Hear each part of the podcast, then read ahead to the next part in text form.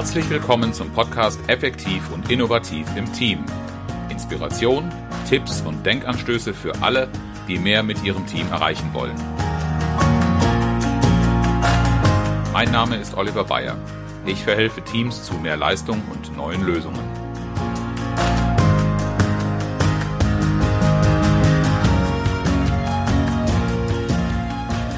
Herzlich willkommen zur Folge Wie Sie Ziele richtig formulieren. Mein Name ist Nicola Hartung, mir gegenüber sitzt Oliver Bayer. Hallo Oliver. Hallo Nicola. Beim letzten Mal haben wir über die Bedeutung und Funktion von Zielen gesprochen und heute soll es darum gehen, wie man sie richtig formuliert. Und beim letzten Mal fiel schon der Begriff smarte Ziele. Mhm. Ähm, das heißt, heute soll es um diese berühmte Smart-Formel gehen und ähm, da muss ich dir sagen, ich habe das bisher immer nur im Zusammenhang mit ganz individuellen Zielen angewendet und auch verstanden. Ich habe jetzt noch nicht so eine richtige Vorstellung dafür, wie man das eigentlich mit Teamzielen machen kann. Ja, dazu sollte man natürlich klar haben, wofür Ziele eigentlich eingesetzt werden. Wir haben noch ziemlich verbreitet ein Verständnis von Zielen als etwas, was ähm, für Entgeltbestandteile herhält. Und dann ähm, lassen sich Menschen natürlich ungern auf solche Ziele oder solche Betrachtungen wie auch persönliche Smart-Ziele ein. Und dasselbe gilt natürlich für Teams. Ja, wenn ein Team irgendwelche äh, Zielgrößen erreichen soll, ohne dass man jetzt im Sinne wie wir über Ziele sprechen, sich diese Gedanken gemacht hat und reflektiert hat, dann könnte es problematisch werden. Ich habe also bei vielen Unternehmen auch gesehen, dass so Umstellung von Entgeltsystemen mit der Abhängigkeit von Entgeltbestandteilen von einem Zielerreichungsgrad äh, sich schwer getan haben, weil sie ernsthafter mit Zielen arbeiten wollten. Auf der anderen Seite dann aber natürlich der Widerstand von Mitarbeitern kommt, äh, die ziemlich schnell klar ziehen, dass sie ähm, hier möglicherweise eine Verdienstmöglichkeit verlieren. Und deshalb ist es schon anspruchsvoll, äh, dieses Thema zu entwickeln. Dennoch, wenn wir von wirksamen Zielen sprechen, dann sollten wir nicht wirksame Entgeltgestaltungsbestandteile im Blick haben, sondern etwas, wo es um das Gesamtleistungsniveau eines Teams geht. Wo siehst du denn die Grenzen smart auf ein Team anzuwenden? Also ähm, smart, smarte Ziele ist ja eigentlich ein, ein äh, Anagramm Mhm. Und das R in diesem Smart steht ja für realisierbar.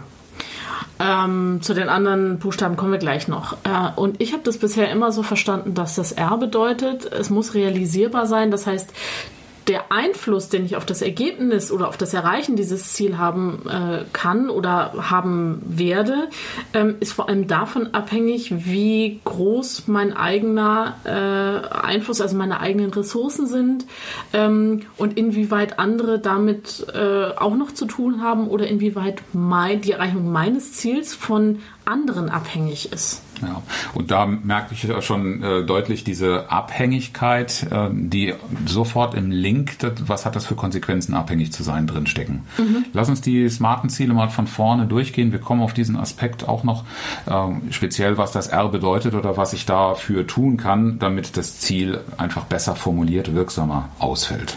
Sehr gerne. Ja. Ja, smart eine Abkürzung, die für fünf Begrifflichkeiten steht, anhand derer ein Ziel beurteilt werden kann. Wofür steht S? Das weißt du bestimmt auch. Ja, so wie ich es verstanden habe, meint es spezifisch. Also ich soll das, was ich erreichen will, das, das tatsächliche Ziel so genau wie möglich, so konkret wie möglich und mit so vielen Details wie möglich äh, beschreiben. Bei einem Team kann ich mir jetzt natürlich auch vorstellen, ähm, das dient auch dazu, dass das gesamte Team, Team und nicht nur Einzelne aus dem Team das gut verstehen können, was eigentlich wirklich konkret damit gemeint ist. Ganz genau. Also wir brauchen wirklich viele Details. Äh, oftmals sind es technische Größen oder Zahlengrößen. Ein Vertriebsteam wird natürlich an der Umsatzgröße gemessen, äh, ein Einkaufsteam an Preisniveaus. Äh, so gibt es bestimmte technische Größen, an denen aber nicht viel in der persönlichen Vorstellung immer drin hängt. Ein Verkäufer, der verkauft hat im Hintergrund natürlich immer die Zahl, den Umsatz, den er dabei macht. Aber die Kraft, die im Backoffice das Ganze verarbeitet, hat schon keine dieser äh, Größen oder dieser Zusammenhänge mehr. Also muss die schon dieses Ding wieder für sich übersetzen.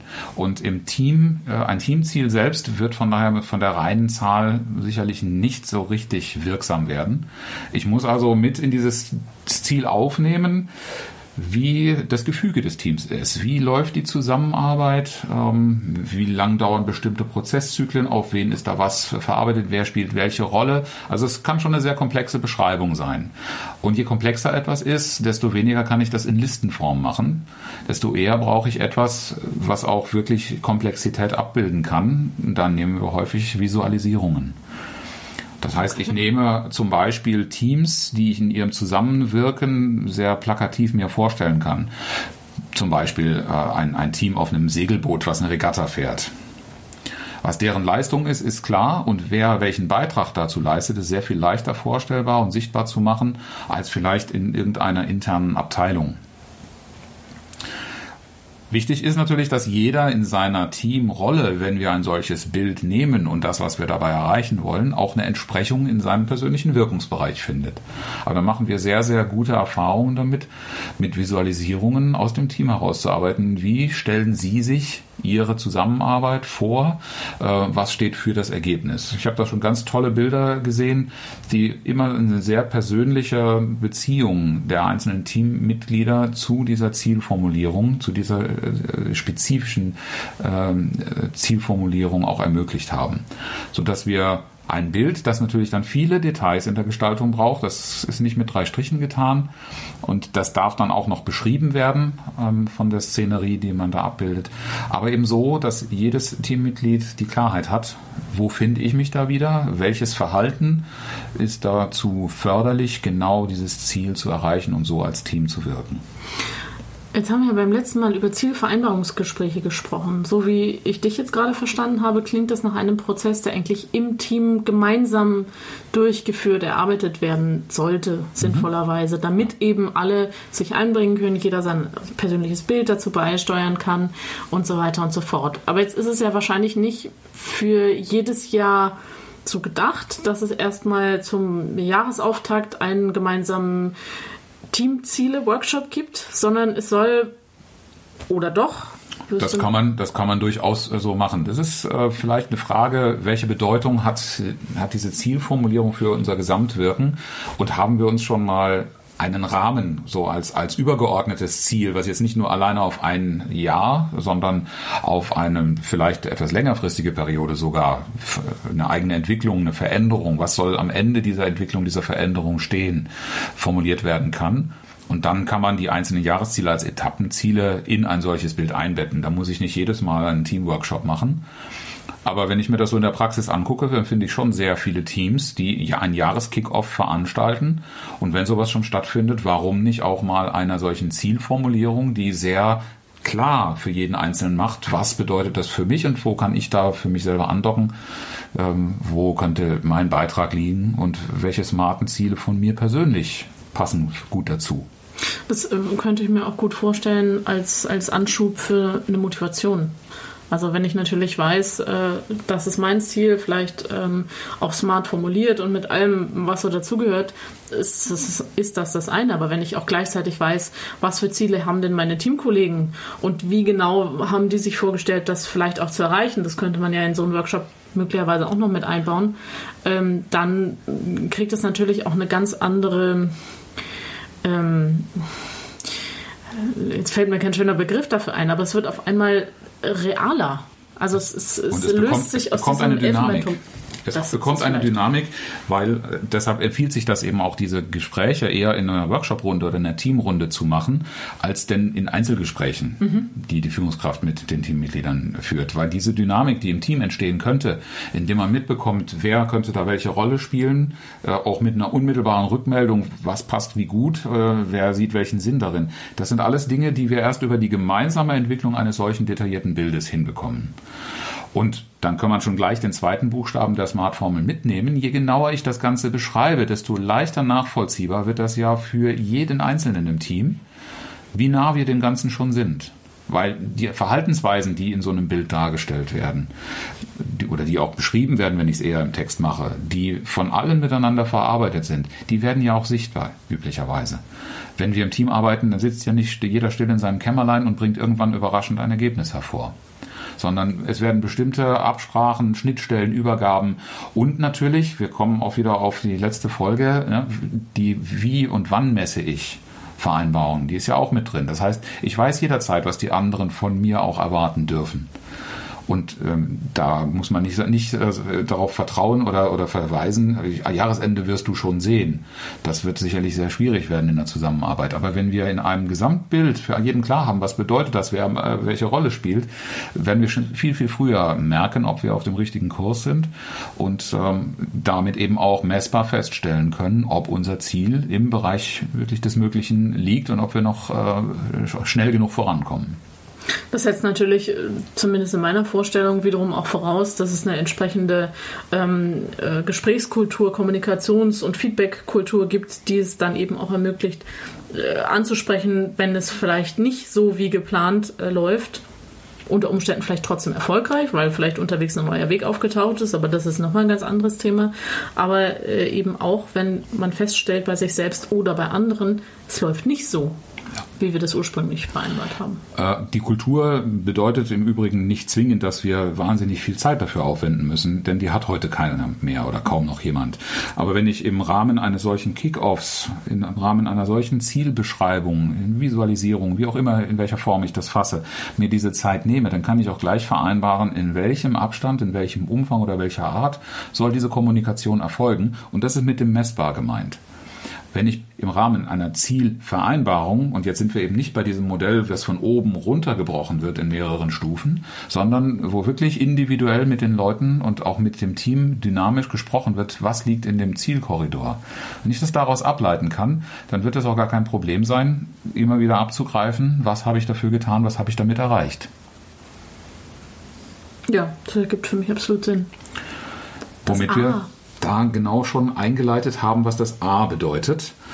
Ähm, A wie attraktiv, wie aktivierend. Oder du hattest noch so ein schönes Wort dafür. Anziehend. Anziehend, ja.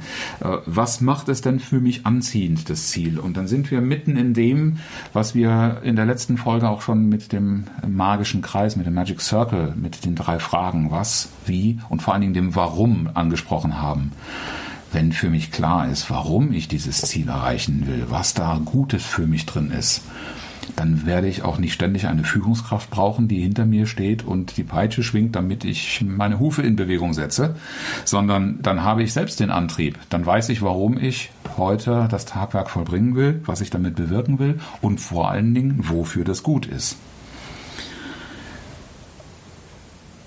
Ganz wichtig ist dafür natürlich, dass der Einzelne Du hattest ja auch schon das Thema smarte Ziele äh, erwähnt, auch für sich selber so eine Zielorientierung klar hat, was für mich selber wichtig ist.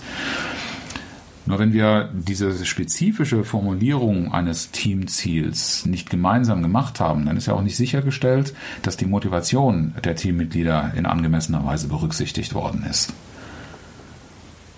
Und wenn, die, wenn wir die berücksichtigen, dann ist das natürlich genau der, äh, das, das die Energie, die wir im Tank brauchen, damit der Hochleistungsmotor auch die Leistung zeigt.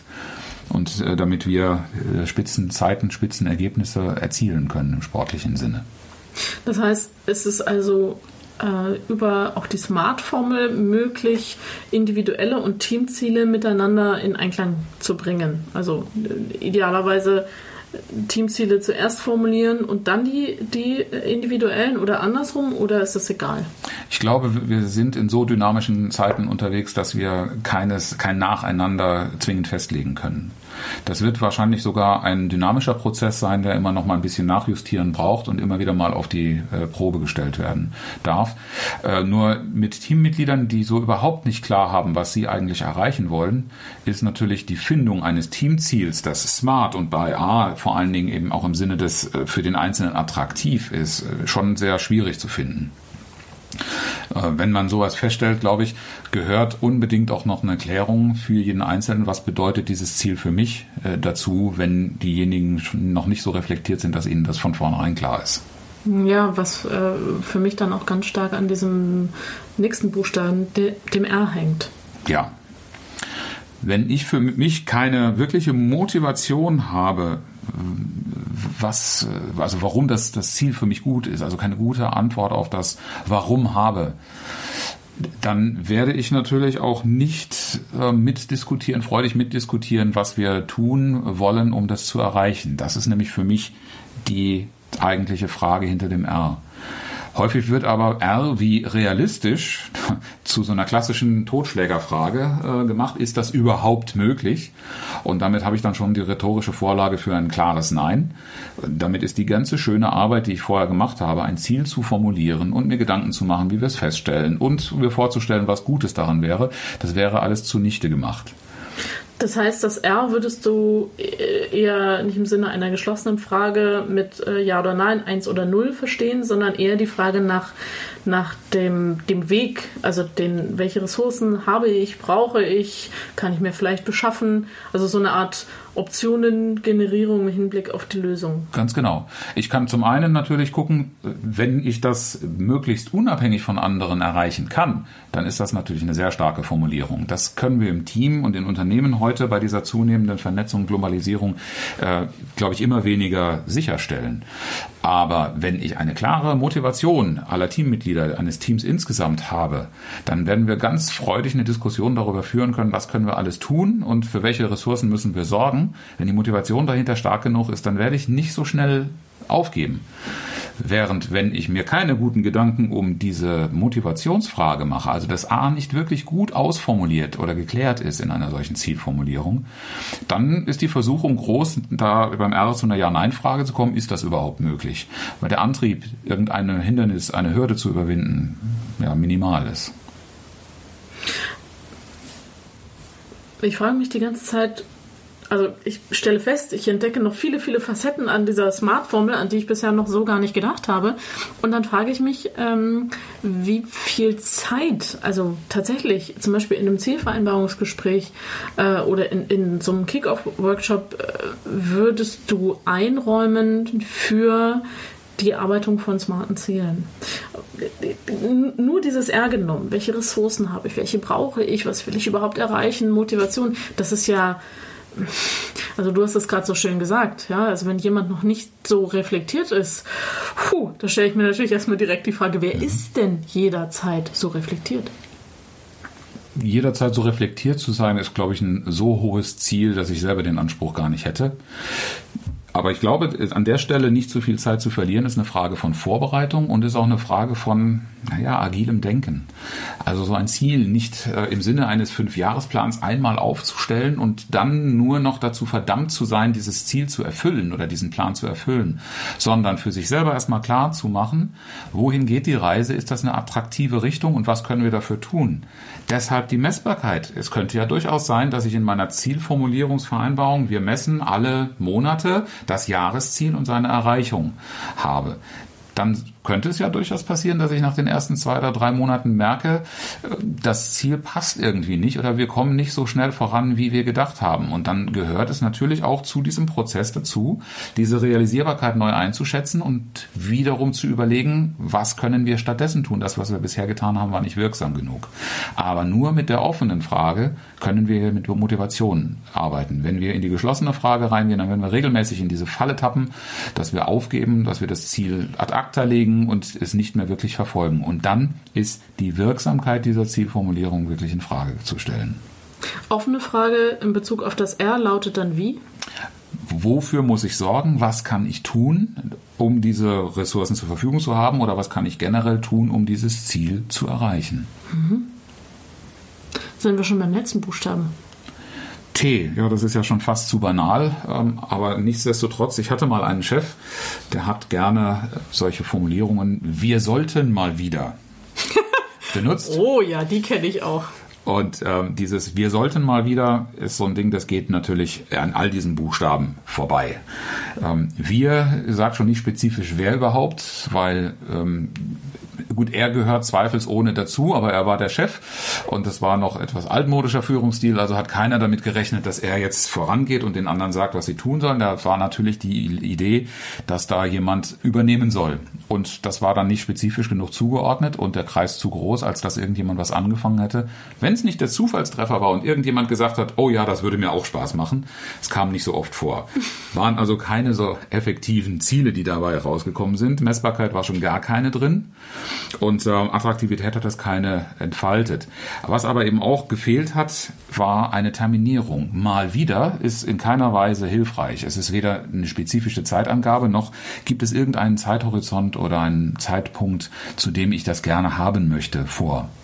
Und dann kann ich das natürlich mit dieser schönen Volkskrankheit namens äh, Prokrastination, äh, Aufschieberitis äh, für, die, für die etwas weniger Fremdwortverliebten äh, unter uns, das ist natürlich dem anheimgestellt. Wenn ich nicht äh, einen Termin habe, der mich verpflichtet, der mir vielleicht auch sowas wie einen Messbarkeitsrhythmus oder sowas mitgibt, ja, dann werde ich das immer hinten anstellen, dann wird das in den Prioritäten nie ganz vorne landen im Sinne von zu erledigenden Aufgaben genau würde ich hier halt hingehen und sagen, einen Zeitpunkt, zu dem ich zumindest mal überprüfe, wie weit bin ich denn gekommen, der sollte da drin sein. Idealerweise sagt das Modell natürlich, ein Ziel so spezifisch zu beschrieben zu haben, dass ich einschließlich eines Kalendertermins sagen kann, wann ich entsprechend der Messbarkeit auch ähm, wirklich diesen Zustand überprüfbar hergestellt habe heißt zum Beispiel zum Jahresende eine Umsatzgröße erfüllt zu haben. Das ist vielleicht auch nochmal ein interessanter Punkt, ähm, äh, gerade beim äh, Stichwort T terminiert. Ähm, also ich kenne es auch so, dass diese äh, Terminierungszeiträume möglichst kurz sein sollen, damit eben die Möglichkeit besteht, ähm, zu testen, zu überprüfen und gegebenenfalls anzupassen. Was heißt denn dann im Teamkontext möglichst kurz? Das wird sehr von, von der Zuständigkeit, von den Rollen und Verantwortlichkeiten des Teams selber ähm, abhängen, wo sie ähm, aktiv sind. Denn wenn ich mich mit etwas beschäftige, was vielleicht mit Todzeiten und Ähnlichem zu kämpfen hat, dann kann ich nicht zu eng takten. Wenn Sie in der Politik äh, sind und, und äh, ja, Maßnahmen äh, beschließen, Gesetze verabschieden, dann braucht das einfach eine gewisse Zeit und da reicht oft nicht mal diese 100-Tagesfrist, die so sich eingebürgert hat, wirklich zu überprüfen, wie wirksam sind Maßnahmen oder sind irgendwelche äh, Gesetzesvorhaben in der Umsetzung tatsächlich gewesen, weil man das nicht sofort sieht. Während manche Dinge wirklich ein Tageswerk fast täglich messbar machen, welche Fortschritte habe ich heute gemacht, das wird man also sehr, sehr stark auf die Gegebenheiten abstimmen müssen. Aber der Hinweis ist richtig, wenn ich nur ein Jahr Jahresziel vorgebe, ohne Etappen dahin definiert zu haben, dann könnte das anspruchsvoll werden. Also jedes Ziel sollte mal darauf überprüft werden, ob es nicht in kleinere Teilziele zerlegt werden kann, ähm, die vielleicht unterschiedlich sind. Oder ich habe tatsächlich nur lineare Etappen, dann ist das mit dem großen Ziel äh, absolut ausreichend. Für mich ist ja auch immer noch ein wichtiger Punkt, äh, wenn, wenn die, die einzelnen ähm, Überprüfungsziele oder, oder äh, Termine, ja besser gesagt, ähm, nicht so weit auseinander liegen, ähm, dann behalte ich das Ziel auch besser im Blick. Weil ganz ehrlich, wir haben so viel im Kopf und so viele Deadlines und Termine und äh, überquellende Kalender, dass wenn ich mir dann auch noch langfristige Sachen quasi merken soll, und bis zu deren Überprüfung ist noch ganz viel Zeit. Ist für mich persönlich die Gefahr sehr groß, dass ich das aus dem Blick verliere. Und dann gibt es noch einen weiteren äh, Aspekt. Es gibt noch zu diesem A, was wir so schön positiv formulieren, einen ganz gefährlichen Gegenspieler. Nämlich all das, was in Frage stellen könnte, dass ich überhaupt an meinem Ziel arbeite. Das aus dem Auge verlieren könnte ein so ein Punkt sein. Also die Frage, was meinem Ziel eigentlich an Widerständen entgegensteht, sei es innere Haltung, ne, der berühmte innere Schweinehund. Gruß an Stefan Friedrich, ja, Günther äh, ist er ja von ihm genannt worden. Also was könnte ich eigentlich alles tun, äh, damit ich dieses Ziel gar nicht erst angehe oder dass ich es sogar sabotiere? Wie gut, wie wohl fühle ich mich in meiner Komfortzone oder welche konkurrierenden Ziele habe ich? Genau deshalb ist das auch gerade auf der Teamebene so wichtig, dass nicht individuelle Ziele der einzelnen Teammitglieder ignoriert werden, die dann am Ende vielleicht sogar gegen das Teamziel laufen könnten. Hast du da ähm, ein Beispiel parat, wo das mal genauso ge gewesen ist? Vielleicht auch aus deiner eigenen Historie? Ganz banal, wenn wir äh, Teammitglieder haben, die so für sich persönlich die Zielsetzung haben, ähm, eher ihre, Arbeits, ihre Arbeitsauslastung oder ihren Arbeitsumfang zu reduzieren, Stichwort Teilzeitwunsch, Und dann kommt das Team äh, und möchte aber eigentlich eine Leistungserhöhung. Dann sind das Dinge, die tendenziell erstmal eine gewisse ähm, Gegenläufigkeit haben. Dann muss ich schon klären, wie möglicherweise bei der Arbeitszeitverkürzung eine Effizienzsteigerung möglich ist, damit trotzdem weiterhin eine Unterstützung des Teamziels noch möglich ist. Also mal genau abklären, wo solche Interessenkonflikte drin liegen. Wie komme ich denn diesen Interessenkonflikten auf die Spur? Indem ich offen drüber rede. Wir kommen wieder zurück auf das Zielvereinbarungsgespräch. Wir kommen zurück auf die Diskussions- oder Kommunikationskultur. Wenn wir nur einmal ein Ziel verabschieden und dann alle still für uns dran arbeiten, ohne wirklich offen über diesen Austausch, äh, auf diesen Austausch, Austausch gekommen zu sein oder ihn auch laufend zu betreiben, dann werde ich hier nicht weiterkommen. Also dann werde ich auch diese Abstimmung nicht hinbekommen. Dann darf ich mich aber auch nicht wundern, wenn die Teammitglieder beklagen, wir haben doch eigentlich beschlossen, warum machen die nicht? Ja, das wird ja dann ganz gerne so auch im Fingerpointing-Style äh, gemacht, dass man auf andere zeigt, die ihren Beitrag nicht leisten. Sind Verhaltensweisen, zum Thema Vertrauen habe ich auch schon mal in einer Folge, in einer Podcast-Folge gesprochen, die natürlich Vertrauen zerstören. Oder gar nicht erst entstehen lassen. Oder gar nicht erst entstehen lassen, wenn es nicht vorgemacht wird. Stichwort, man sollte mal wieder. ja, man sollte mal wieder. Sollten wir mal wieder eine Zusammenfassung machen an dieser Stelle? Das können wir gerne machen. An dieser Stelle wäre ja schon her herzerfrischend äh, konkret, ja. Smarte Ziele in der Anwendung für Teamziele. S wie spezifisch. Formulieren Sie möglichst konkret mit möglichst vielen Details Ihr Ziel, damit alle Teammitglieder das Ziel verstehen und ihre individuellen Ziele dazu ableiten können. M wie messbar. Wie und wann haben Sie Ihr Ziel erreicht und woran können Sie es feststellen? A. Wie attraktiv, anziehend oder auch aktivierend. Was wird die einzelnen Teammitglieder motivieren, ihren Beitrag zum Teamziel zu leisten? R. Wie realistisch? Fragen Sie, welche Ressourcen für das Erreichen des Ziels notwendig sind und welche Methoden zur Anwendung kommen sollen. Und schließlich T. Wie terminiert? Legen Sie einen Zeitpunkt fest, zu dem die Zielerreichung überprüft und gegebenenfalls auch angepasst werden soll. Ja, Oliver, gibt es noch irgendwas, was du den Zuhörern zum Thema Ziele richtig formulieren heute mitgeben möchtest? Ja, mich interessieren natürlich die Erfahrungen mit Zielformulierungen. Äh, was ist besonders schwierig oder was empfinden Sie als besonders leicht als Ziel zu formulieren und zu erreichen? Und ganz besonders gerne hören wir natürlich Erfolgsgeschichten von Zielen, die Sie so formuliert haben, dass sie eigentlich gar nicht unerreicht bleiben konnten. Das hast du sehr schön gesagt. Wir freuen uns über Zuschriften an fragen at oliver-bayer.de Bayer mit EY. Und zum guten Schluss das inspirierende Zitat heute aus unbekannter Quelle. Alle sagten, das geht nicht. Und dann kam einer, der wusste das nicht und hat es einfach gemacht. Herzlichen Dank, dass Sie zugehört haben. Mein Name ist Oliver Bayer und ich freue mich, wenn Sie beim nächsten Mal wieder dabei sind, wenn es heißt effektiv und innovativ im Team. Inspiration, Tipps und Denkanstöße für alle, die mehr mit ihrem Team erreichen wollen.